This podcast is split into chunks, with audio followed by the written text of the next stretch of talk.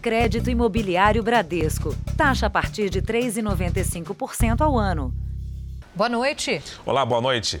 O Ministério Público ofereceu denúncia por homicídio qualificado contra três PMs suspeitos de assassinar um engenheiro civil na Zona Sul de São Paulo. Os policiais modificaram a cena do crime para tentar escapar de uma punição. O caso foi denunciado com exclusividade aqui no Jornal da Record. O promotor denunciou os três PMs uma semana antes de vencer a prisão temporária deles. Para o Ministério Público, os policiais Cristiano Procópio Magalhães, Dimas dos Santos Silva e Alex Borges dos Santos devem ser julgados por homicídio triplamente qualificado por motivo torpe, empregando meio cruel e recurso que dificultou a defesa da vítima. O engenheiro civil Vinícius de Oliveira foi morto no dia 11 de julho ele voltava para casa neste carro cinza quando foi perseguido pelos três policiais numa viatura e atingido por um tiro. A vítima abriu a porta do carro e caiu ferida no chão. Dois PMs pegaram o homem e o colocaram no banco traseiro. Um policial assumiu a direção do carro e foi seguido pela viatura. Minutos depois, uma câmera de vigilância registrou a viatura já à frente do veículo. Eles seguiram até esta rua sem saída de um bairro na periferia, na zona sul de São Paulo. Ali, de acordo com a investigação, os policiais forjaram um confronto com Vinícius para tentar encobrir o assassinato. Segundo o Ministério Público, o engenheiro civil teve um desentendimento anterior com um dos PMs envolvidos no assassinato. Os policiais perseguiram Vinícius na noite do crime e dispararam mais de uma vez contra o carro que ele dirigia. Um dos tiros atingiu as costas da vítima. A defesa dos policiais nega o crime. Os policiais não o conheciam, ao contrário, o que ocorreu foi que o indivíduo se evadiu da abordagem da polícia, iniciou-se uma perseguição policial, um acompanhamento policial, o indivíduo estava na prática criminosa, estava portando armas conforme elementos dos próprios autos. Então, ao longo do processo, a defesa vai demonstrar a legitimidade da ação dos policiais. Um quarto policial militar que estava fora de serviço foi numa moto até a rua da abordagem e jogou areia no asfalto para apagar as manchas de sangue da vítima. Em depoimento, Tiago Vieira da Silva disse que um dos sargentos telefonou e pediu para ele ir até o batalhão da PM pegar um saco de areia para encobrir o sangue. O Ministério Público denunciou Tiago por fraude processual e pediu a prisão preventiva dos outros três policiais. Por telefone, a família de Vinícius disse que não sabe o motivo do desentendimento dele com os PMs.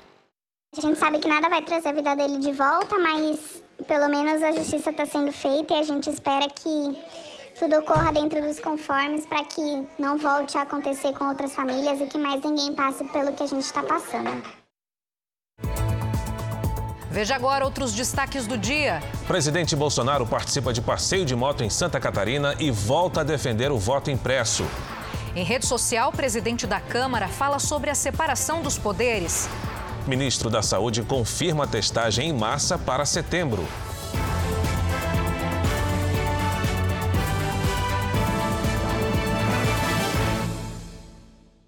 Oferecimento Bradesco. Um pai presente transforma o futuro.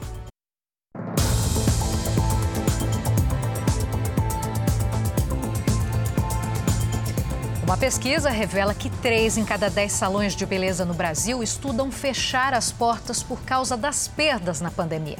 Mesmo com a redução das medidas de combate à Covid-19, as dívidas acumuladas assustam o setor. Depois de ser despejada por falta de pagamento do aluguel, a Juliana deixou o antigo ponto e reabriu o salão de beleza num novo endereço. Mas o movimento já não é mais o mesmo. Apesar da flexibilização das regras nessa fase da pandemia, que permite o funcionamento com 80% da capacidade, algumas clientes ainda têm receio Outras cortaram gastos com cabelos e unhas porque também foram afetadas pela crise. Atendíamos 130 pessoas aos finais de semana, por dia. Hoje a gente não consegue atender mais que 60. Isso porque temos que fazer, fazemos um horário bem escalonado, das 8 às 8. Com a queda do faturamento e as dívidas acumuladas, Um em cada três salões de beleza planeja fechar as portas. Durante a pandemia, 60% dos cabeleireiros, manicures e outros profissionais da beleza passaram a atender os clientes em casa, por conta própria, sem qualquer vínculo com os salões. Uma pesquisa da Associação Brasileira de Salões de Beleza, em parceria com o Sebrae, mostra que 60% dos estabelecimentos estão com impostos atrasados. 32% acumulam dívidas com aluguel e 24% não estão em dia com as parcelas de empréstimos e pagamento de fornecedores. Nós fomos o primeiro setor a, a, a ter as atividades interrompidas, né? E um dos últimos a ter é, as atividades liberadas para, para início das atividades. Então, você tem um acúmulo de dívidas com uma receita 50% menor. Então, essa conta não fecha. A Juliana não quer fechar o salão, nem mudar de área. Por isso, cortou gastos e se reinventou. Criamos uma linha de tratamento capilar, patenteamos esses produtos e nos dispunhamos a levar na casa da cliente no delivery. Mesmo com dificuldades em vários setores, três em cada dez brasileiros compraram ou vão comprar um presente para este Dia dos Pais. Especialistas avaliam que o momento ainda é de recuperação e que só em 2022 as vendas vão atingir o patamar de antes da pandemia. Não dá para reclamar de falta de gente no comércio popular. No Dia dos Pais do ano passado, Nilde não comprou nada. Por causa da epidemia, né? Aí a gente já assim, só mais mensagem mesmo. Este ano melhorou um pouco. Comprei camisas, shorts, bermudas. Maria ia atrás só do presente do pai. Comprei bastante coisa para mim. Quem não tem como vir aqui não comprar para mim. Esse movimento em que uma venda puxa a outra vale também para os shopping centers. Geralmente as pessoas vêm para comprar um presente, acabam ficando para almoçar com a gente ou para jantar, né, esticam. As crianças têm demandado muito por entretenimento, então acho que está todo mundo cansado de ficar dentro de casa. Depois de um Dia dos Pais tão cheio de restrições e dificuldades em 2020, o deste ano, embora ainda em pandemia, tem um clima diferente, de um pouco mais de alívio, não só para quem compra um presente, mas principalmente para quem vende. É um respiro. é um respiro, é um alívio e é uma felicidade. É uma felicidade poder ver o shopping cheio novamente, poder ver a minha, a, a minha loja cheia novamente, poder atender o cliente novamente. Uma pesquisa nacional encomendada pela Associação Comercial de São Paulo aponta que 32% dos consumidores vão comprar um presente. Outros 19% ainda não se decidiram. O economista da associação explica que o momento é de recuperação. Estamos a cada mês deste ano chegando mais próximo ao patamar de 2019. Acredito que novembro, dezembro nós já devemos estar praticamente no mesmo nível que estávamos em 2019 e em 2022 a gente poder crescer efetivamente a permanência do consumidor nos shoppings, aos poucos vai voltando ao normal. Neste, a média antes da pandemia era de uma hora e meia. Caiu pela metade e agora está em cerca de uma hora. Catarina vai gastar um bom tempo. Tem que comprar presente para o pai, para o marido e para o sogro. O primeiro já foi? Já. Agora tem mais, vamos a caminho de mais dois. Um estudo divulgado na Dinamarca revela que a combinação da primeira dose da vacina da AstraZeneca com a segunda dose da vacina da Pfizer ou da Moderna fornece uma boa proteção e que, nesse caso, o risco de infecção pelo coronavírus caiu 88%. No Brasil, a aplicação de vacinas diferentes já ocorre em grávidas. Mas, de modo geral, o indicado é que as pessoas tomem as duas doses do mesmo fabricante. Mesmo com tantas incertezas, a França e a Espanha recomendam a aplicação de doses diferentes se os imunizantes forem da Pfizer e da AstraZeneca.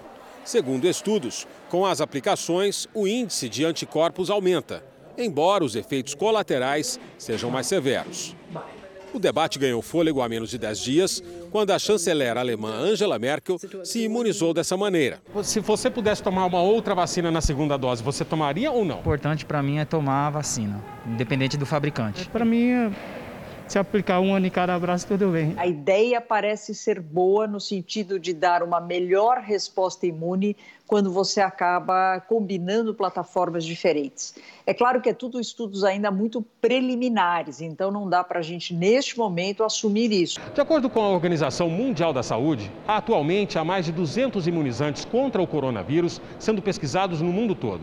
14 já foram aprovados. Eles envolvem tecnologias diferentes mas a combinação de vacinas já deu certo outras vezes, como por exemplo no combate ao vírus ebola. Aqui no Brasil, a Anvisa recomenda o uso da mesma vacina.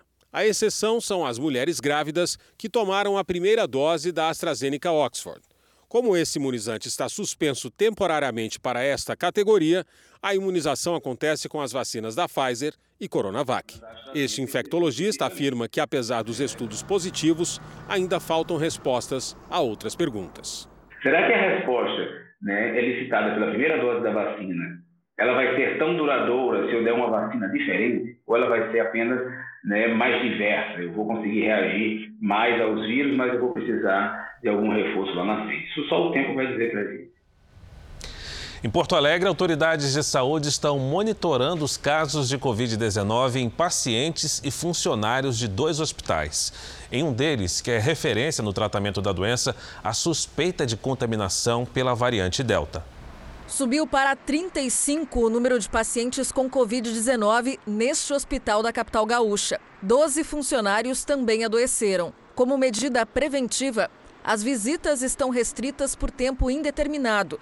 Além disso, exames e cirurgias eletivas foram suspensos. A direção do hospital acredita que o surto da doença começou dentro da unidade e suspeita que a contaminação se deu pela variante Delta, o que justificaria o aumento rápido dos casos. Os resultados de amostras colhidas de pacientes devem ser divulgados na próxima semana. Os cinco pacientes que têm é, evidência mais clara de de, de variante Delta estão em isolamento individualizado, os outros 30 estão em enfermarias de isolamento, todos estão com seus exames colhidos e encaminhados à Fiocruz, e onde nós teremos a confirmação genômica se se trata ou não do, da variante, mas epidemiologicamente nós estamos autorizados a, a entender que sim. Neste outro hospital, particular e que atende pacientes do SUS, foram registrados 43 casos de Covid.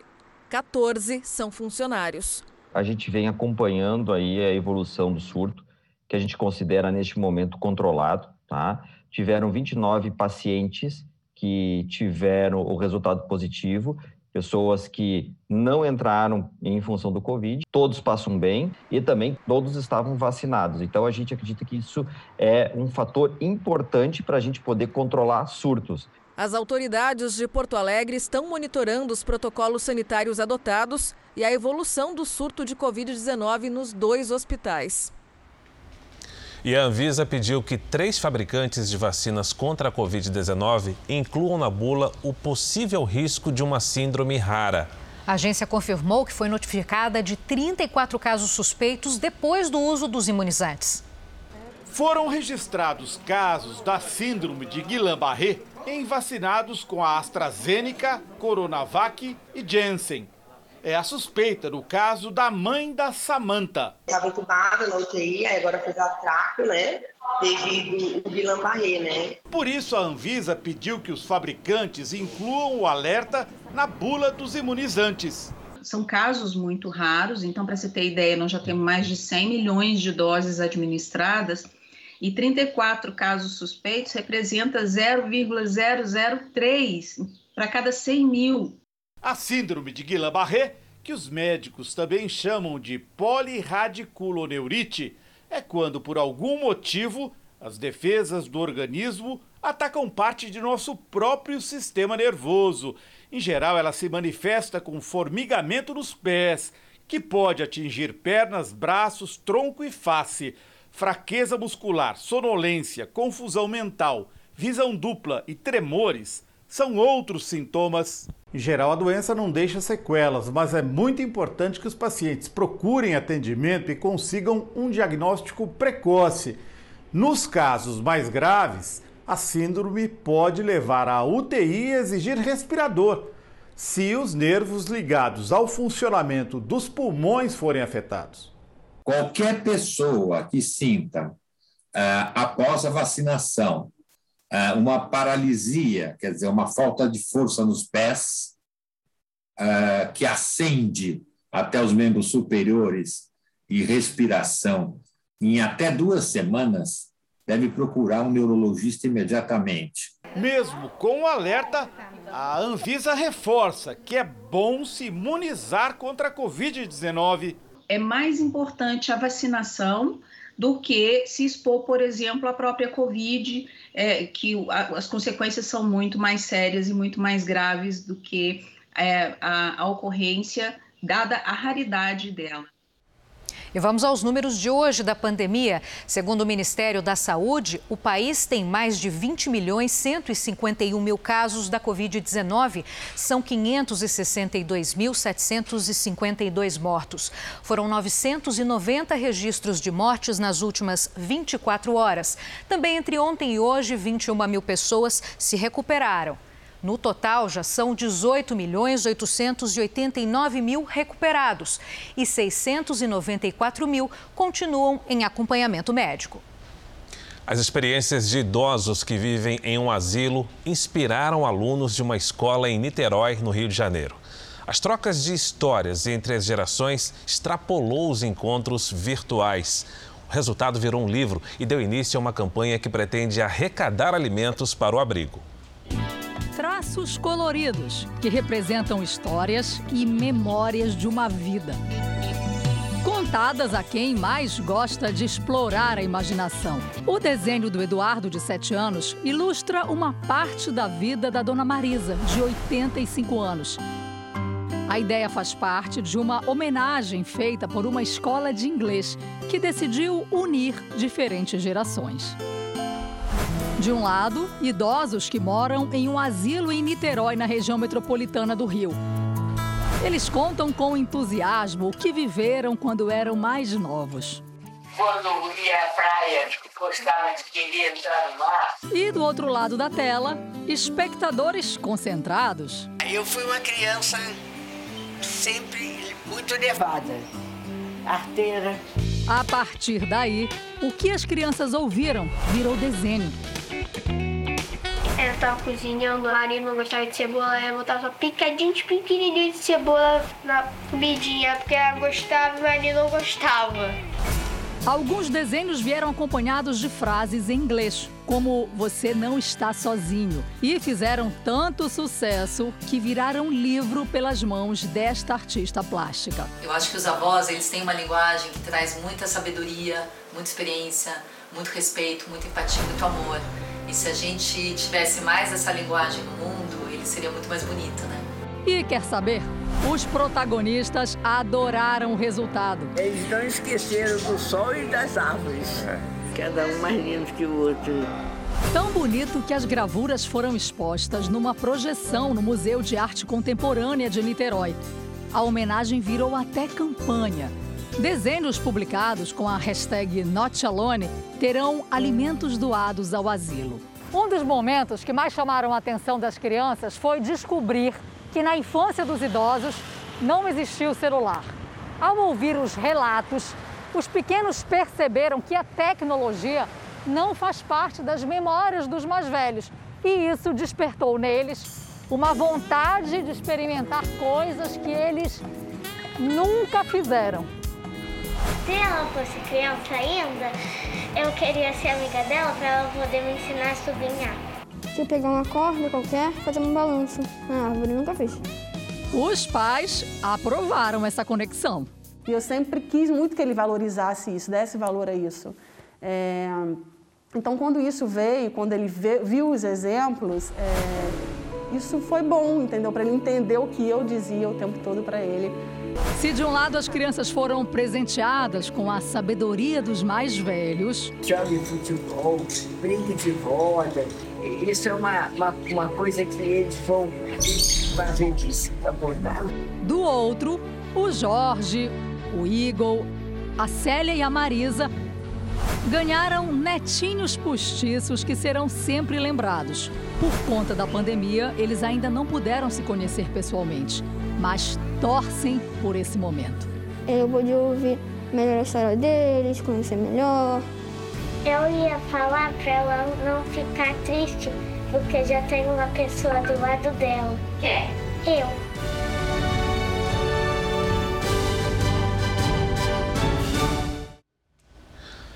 O desmatamento da Mata Atlântica cresceu em 10 estados. Em São Paulo e no Espírito Santo, o índice passa de 400%.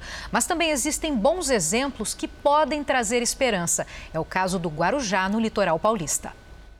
Nesses terrenos, sobrou apenas o entulho das casas irregulares. A demolição começou assim que a construção na área de proteção ambiental foi descoberta. É uma extensão do Parque Ecológico Estadual Xixová-Japuí, é uma zona de amortecimento.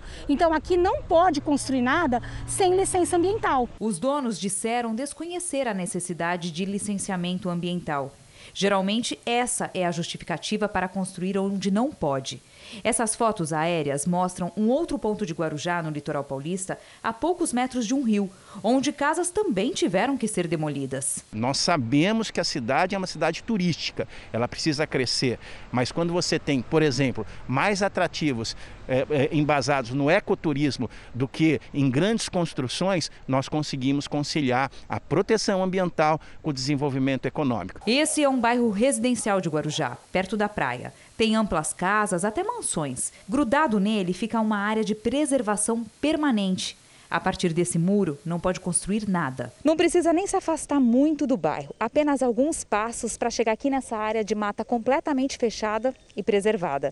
Aqui tem até uma bica de nascente e a água é potável.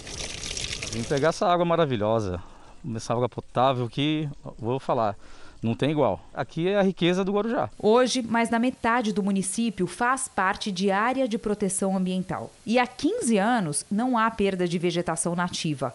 Resultado bem diferente do que vem acontecendo no país. No ano passado, o desmatamento da Mata Atlântica se intensificou em 10 estados. No total, mais de 130 quilômetros quadrados de vegetação foram perdidos. No Rio de Janeiro, em Mato Grosso do Sul, o aumento foi de mais de 100%. Em São Paulo e no Espírito Santo, ele passou de 400%. Existem duas causas principais para o desmatamento da Mata Atlântica no Brasil. É, uma delas é a expansão da agricultura e da pecuária, onde a gente derruba as florestas para novos plantios. Como segunda grande causa do desmatamento, a expansão urbana, a especulação imobiliária em volta das grandes metrópoles e cidades da Mata Atlântica e também na região litorânea, onde a gente tem um crescimento do turismo. Agora os destaques internacionais. Na Grécia, duas pessoas morreram por causa dos incêndios florestais que já duram cinco dias.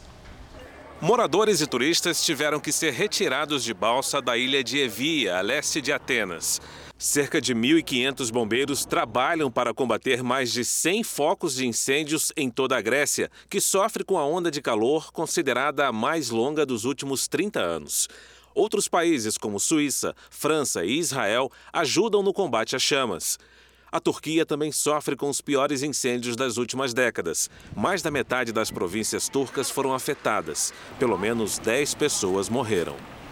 Pelo quarto fim de semana seguido, houve protestos na França contra o passe sanitário aprovado pelo governo. A partir de segunda-feira, os franceses vão ter que apresentar certificado de vacinação ou teste PCR negativo para entrar em restaurantes e no transporte público. Segundo autoridades, a medida é para incentivar a vacinação contra o coronavírus. Para os manifestantes, a exigência do documento é um ataque à liberdade. Veja a seguir: presidente Bolsonaro participa de motociata e volta a defender o voto impresso.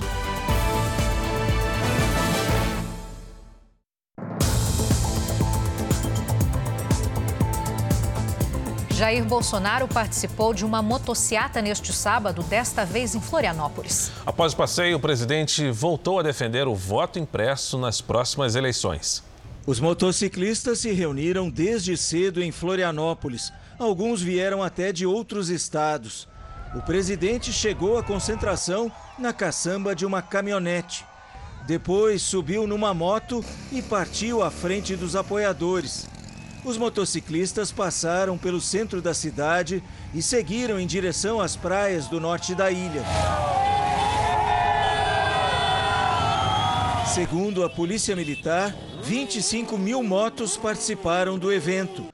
Lanchas e motos aquáticas também fizeram parte da manifestação. Um grande aparato foi montado para garantir a segurança do presidente. Helicópteros acompanharam todo o trajeto. As principais avenidas da cidade foram fechadas para a passagem das motocicletas. O passeio de moto terminou pouco depois do meio-dia aqui na região continental da cidade, onde um grupo de apoiadores já aguardava a chegada do presidente. Bolsonaro se aproximou do público, cumprimentou as pessoas e posou para fotos. Em seguida, em cima de um carro de som, o presidente fez críticas aos partidos de esquerda. É fácil ser comunista num país livre. Eu quero ver ser livre num país comunista. Bolsonaro voltou a defender o voto impresso. Não vai ser um ou dois ministros do Supremo Tribunal Federal que vão decidir o destino de uma nação. Há mais de um ano eu venho advertindo que temos que ter eleições limpas no Brasil. E quem não quer eleições limpas e pública de votos pode ser tudo, mas não é democrata. E quem não é democrata não tem espaço no nosso Brasil. E encerrou com um alerta. Eu tenho limites. Alguns outros, poucos, acham que são dono do mundo. Vão quebrar a cara. A proposta do voto impresso, derrotada por ampla maioria em uma comissão especial da Câmara, ganhou sobrevida e vai ser votada pelo plenário. O projeto precisa ser aprovado em tempo recorde para que possa valer nas próximas eleições. Durante a semana em que os ânimos ficaram acirrados entre o presidente Jair Bolsonaro e ministros do Supremo Tribunal Federal sobre a questão do voto impresso, o presidente da Câmara, Arthur Lira, usou as redes sociais para destacar a importância da separação dos poderes. Já na segunda-feira, os líderes da Câmara podem decidir quando a PEC do voto impresso irá ao plenário. A proposta foi derrotada na comissão especial que analisava o tema, que recomendou o arquivamento. Mesmo assim, o presidente Arthur Lira decidiu ontem que o texto será votado por todos os deputados. Para quem fala que a democracia está em risco, não há nada mais livre, amplo e representativo que deixar o plenário manifestar-se. Só assim teremos uma decisão inquestionável e suprema, porque o plenário é a nossa alçada máxima de decisão a expressão da democracia e vamos deixá-lo decidir.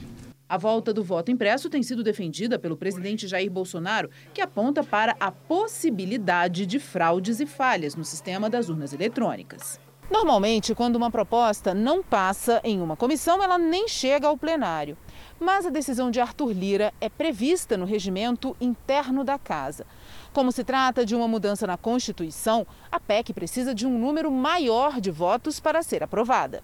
São necessários 308 votos dos 513 deputados em dois turnos. Se passar na Câmara, o texto vai para o Senado.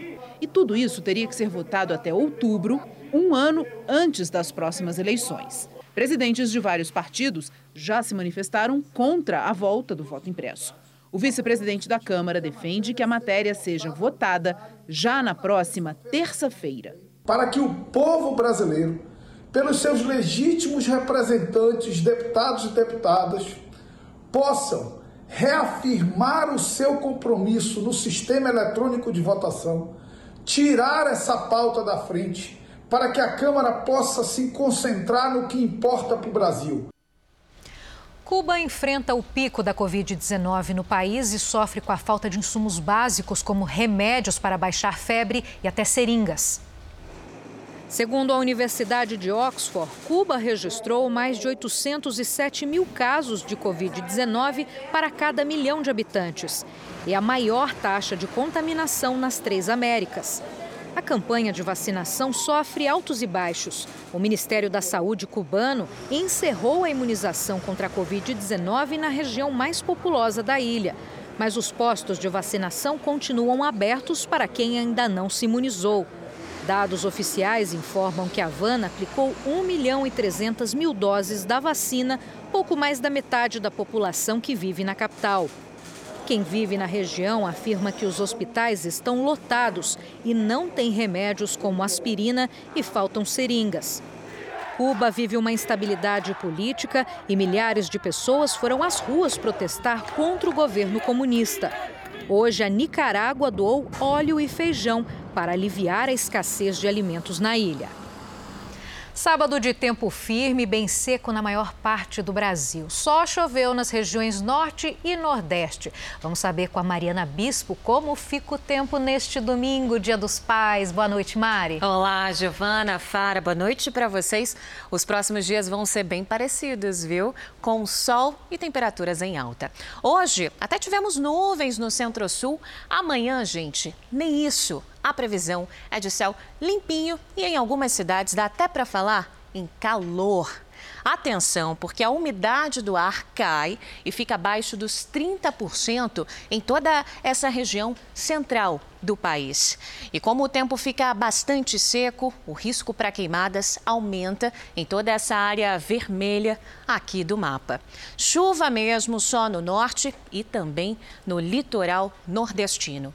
Em Porto Alegre, no Rio de Janeiro e em Campo Grande, tempo firme, com máximas assim, ó, de 27, 28 e 31 graus.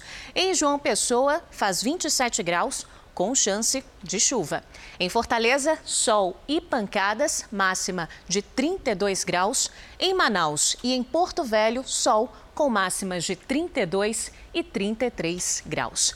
Aqui na capital paulista, o calor aumenta nos próximos dias. Notícia boa, né? Amanhã faz 26, na segunda, 28, na terça, 29 graus. Fara. O Wanderson, da região norte, abre o tempo delivery de hoje. Ele é da cidade de Breu Branco, no Pará, Mariana. Oi, Wanderson. Calorão aí em Breu Branco nos próximos dias, hein? Até terça-feira, o tempo fica firme com máximas que podem passar dos 35 graus. A Vanessa quer saber como é que fica o tempo em Itajá, Goiás. Oi, Vanessa. Sol e calor aí na sua cidade também. Máxima amanhã de 33 graus, a mesma na segunda. Na terça, esquenta um pouquinho mais. E para participar do nosso Tempo Delivery é fácil. É só mandar uma mensagem com a hashtag você no JR nas redes sociais que a gente responde com certeza. Bom domingo para você, para vocês também. Bom fim de semana, Mariana. Tchau, Obrigada, tchau. Mari. Bom domingo.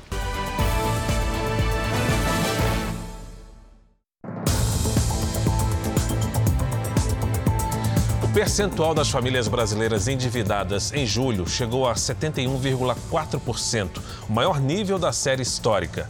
Os dados são da Confederação Nacional do Comércio de Bens, Serviços e Turismo. Uma segunda pesquisa que mede a insegurança financeira na pandemia revela que 8 em cada 10 pessoas têm tomado mais cuidado com os gastos este ano. A renda de Rosélia está três vezes menor do que era antes. Compra do mês. Sonho de consumo agora. Como é que você faz? Não, passo no mercado e falo assim: ah, tô precisando de óleo. Ah, tô precisando de arroz. Aí eu vou lá, compro o arroz, o óleo, o feijão, o açúcar, o que eu estiver precisando no momento. A incerteza do que vem pela frente fez muita gente redobrar a atenção. Uma pesquisa mostra que hoje, oito em cada dez brasileiros gastam dinheiro com mais cuidado.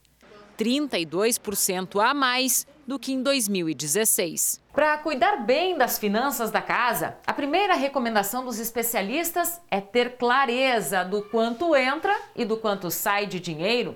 Usar um aplicativo de celular ou até mesmo anotar num caderninho já resolve, especialmente para ter noção sobre os pequenos gastos que parecem, só parecem, inofensivos. Quando a gente fala em controlar todos os gastos, são de fato todos os gastos. É preciso nós sermos honestos conosco e, e fazer um levantamento geral, desde o cafezinho até aquela saída, até o supermercado. Cuidar dos gastos no cartão de crédito, pesquisar preços e substituir produtos ou serviços também estão na lista de orientações.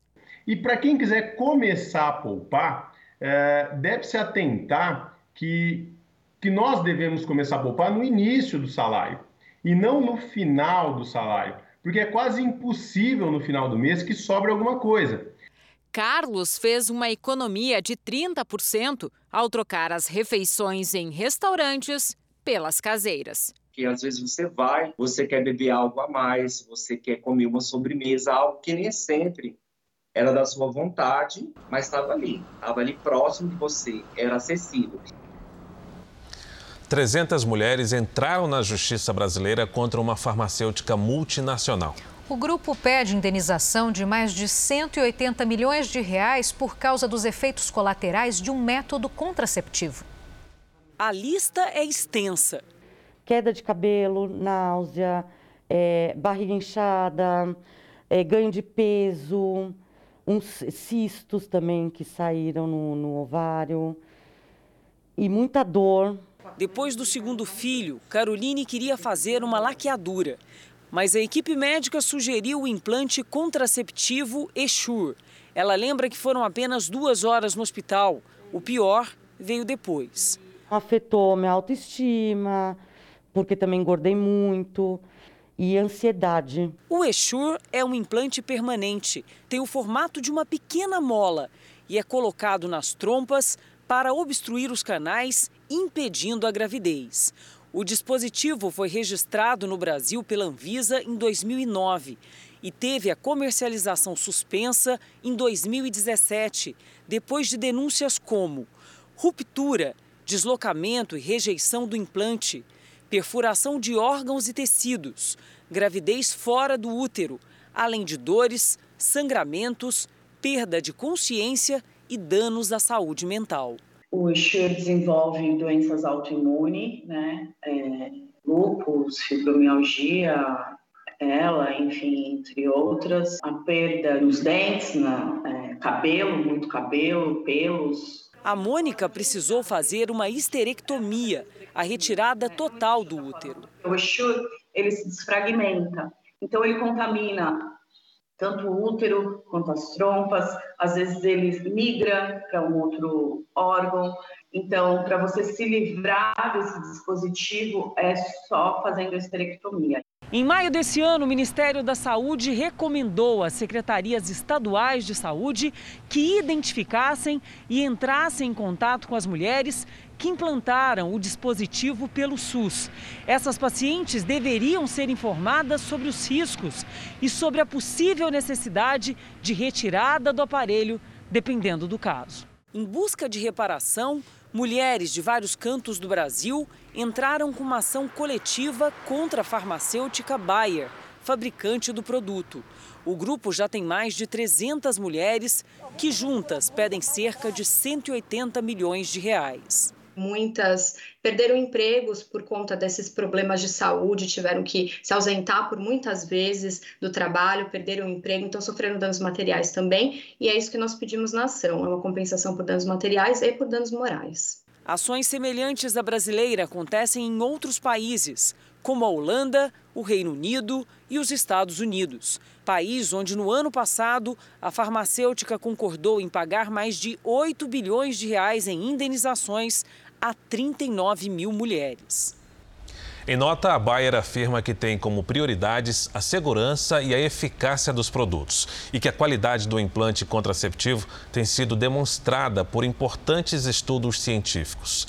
Diz ainda que se solidariza com aqueles que tiveram problemas de saúde relacionados ao uso de algum produto ou medicamento, mas que pretende se defender no tribunal em caso de ações judiciais. Voltamos a falar da pandemia. O estado do Rio de Janeiro registrou hoje, hoje 12.417 novos casos de Covid-19, o maior número desde o início da pandemia. Enquanto isso, quem procurou os postos de vacinação na capital precisou ter paciência.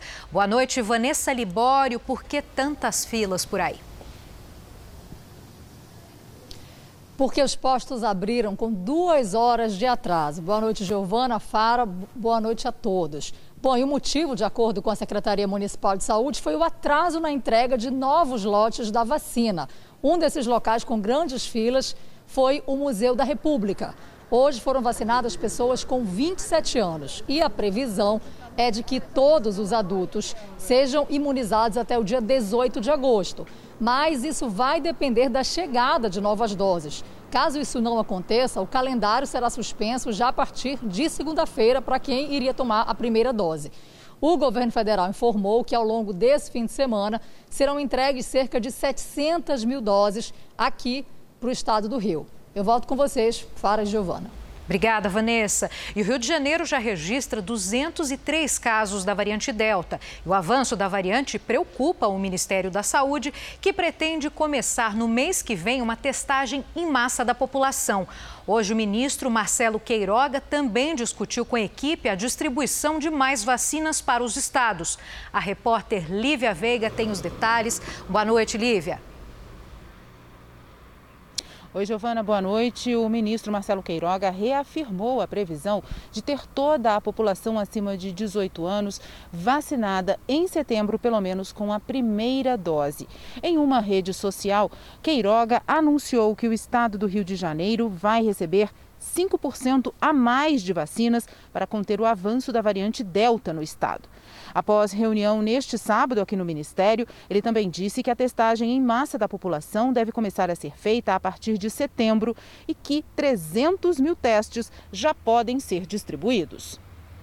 E nós queremos ampliar isso aí, até por conta da variante Delta. Essa variante Delta tem causado preocupação nos Estados Unidos, no Reino Unido, na França, na Itália, na Espanha não vai ser diferente aqui no Brasil, não é? é um aumento do número de casos, uma maior pressão é, sobre o sistema hospitalar, não necessariamente acompanhada de aumento de óbitos. A Prefeitura de São Paulo tornou obrigatória a vacinação contra a Covid-19 para servidores e funcionários públicos municipais da administração direta, indireta, autarquias e fundações. A recusa sem justificativa médica vai ser considerada falta grave e pode resultar em punições. A medida foi publicada no Diário Oficial do município e está baseada em decisão cautelar do Supremo e leis federais. Jornal da Record traz agora o andamento da vacinação em todo o país. Nas últimas 24 horas, somadas as aplicações da primeira e segunda doses, mais de 1 milhão 128 mil pessoas receberam a vacina contra o coronavírus. Hoje, o Brasil tem mais de 106 milhões e 800 mil pessoas vacinadas com a primeira dose e mais de 45 milhões 335 mil completaram a imunização. Na região norte, o Amapá vacinou mais de 318 mil pessoas contra a Covid-19 e quase 37% da população vacinada. Já no Amazonas, praticamente 47% dos moradores foram imunizados. São mais de 1 milhão 977 mil pessoas. Vamos para o sul do país. O Paraná tem 6 milhões 128 mil vacinados. Isso representa 53,21% dos residentes. No Sudeste, 61,38% dos moradores de São Paulo receberam a primeira dose da vacina, ou seja, mais de 28 milhões 410 mil pessoas estão imunizadas. No portal r7.com você pode acompanhar a situação de todos os estados no mapa interativo. E veja agora os destaques do próximo Domingo Espetacular. Exclusivo. Roberto Cabrini encontra a mulher que passou mais de um ano trancada dentro de uma casa. Teria sido vítima de tortura durante todo esse tempo. Pela primeira vez, ela revela a rotina de violência, mutilações e medo a que era submetida. Ele dizia que ia me matar porque ninguém iria sentir minha falta. Os Justiceiros da Fronteira. Homens desafiam a lei, matam suspeitos de terem cometido crimes e ainda deixam um bilhete sobre as vítimas. Nossa equipe investiga a onda de violência que tem levado medo às cidades do Brasil e do Paraguai. Tinha tudo para ser enredo de novela, mas é a vida real de Francisco Cuoco. O homem que acredita ser filho do ator está no Brasil para fazer um exame de DNA. Será que finalmente ele vai saber se é filho de um dos astros da TV brasileira? Dia dos Pais com César Menotti e Fabiano. A dupla volta no tempo para fazer uma homenagem especial. Que saudade do abraço dos pais. Música nova para relembrar do pai, o seu Toninho. Ele tirava do garimpo o sustento dos filhos. É neste domingo espetacular. Logo após a hora do faro.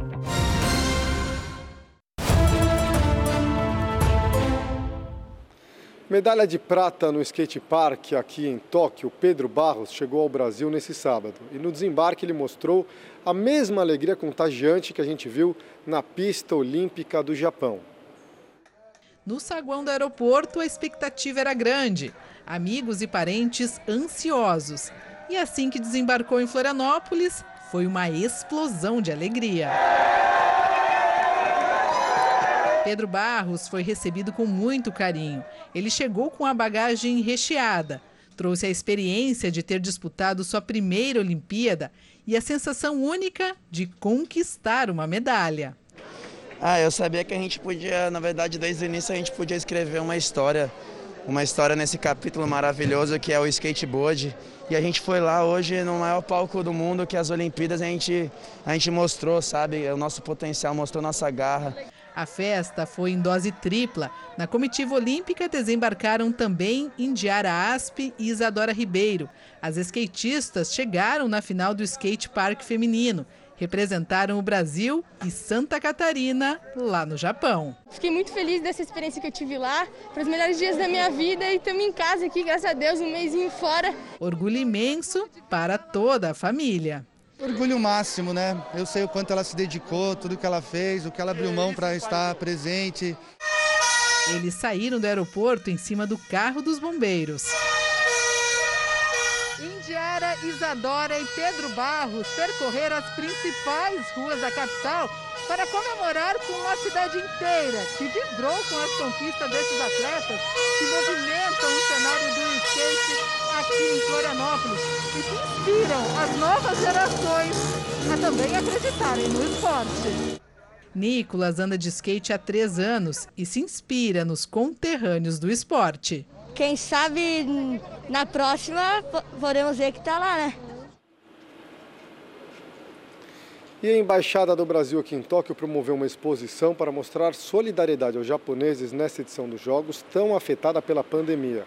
É também uma forma de mostrar agradecimento pela admiração ao povo brasileiro aqui no outro lado do mundo.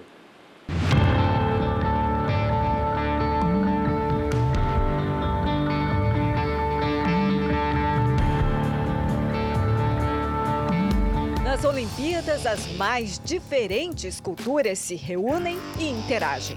A vitória de um atleta toma conta do público e é capaz de emocionar um país inteiro. A exposição do Rio para Tóquio na Embaixada do Brasil no Japão relembra esses momentos marcantes que fizeram a história da Rio 2016 nós quisemos fazer uma contribuição singela para esse espetáculo que são os Jogos Olímpicos, mostrando um pouco do nosso país, da nossa experiência e, e também transmitindo a nossa solidariedade. Nós sabemos que está sendo um grande desafio para o Japão, para Tóquio, para receber os atletas. A ponte do Rio para Tóquio vai muito além do esporte. É a história da amizade entre dois povos carregada de emoção, esforço e superação. E continua em todas as áreas, seja na cultura, na arte e, por que não, na gastronomia. São vários os restaurantes em Tóquio que servem comida brasileira. Cerca de 130 oferecem no cardápio o churrasco.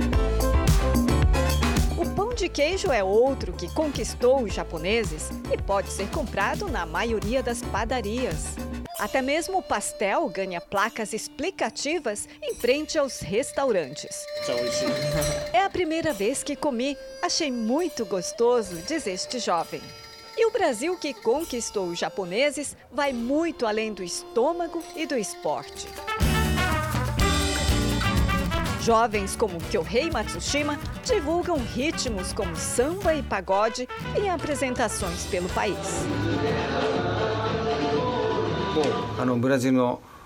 Os japoneses são meio tímidos, então não tem nada mais gostoso do que brasileiros saudando a gente. E eu sou apaixonado pelo samba, confessa ele. E esse conjunto de ritmo alegre, boa comida interação no esporte vem conquistando cada vez mais fãs do Brasil desse outro lado do mundo.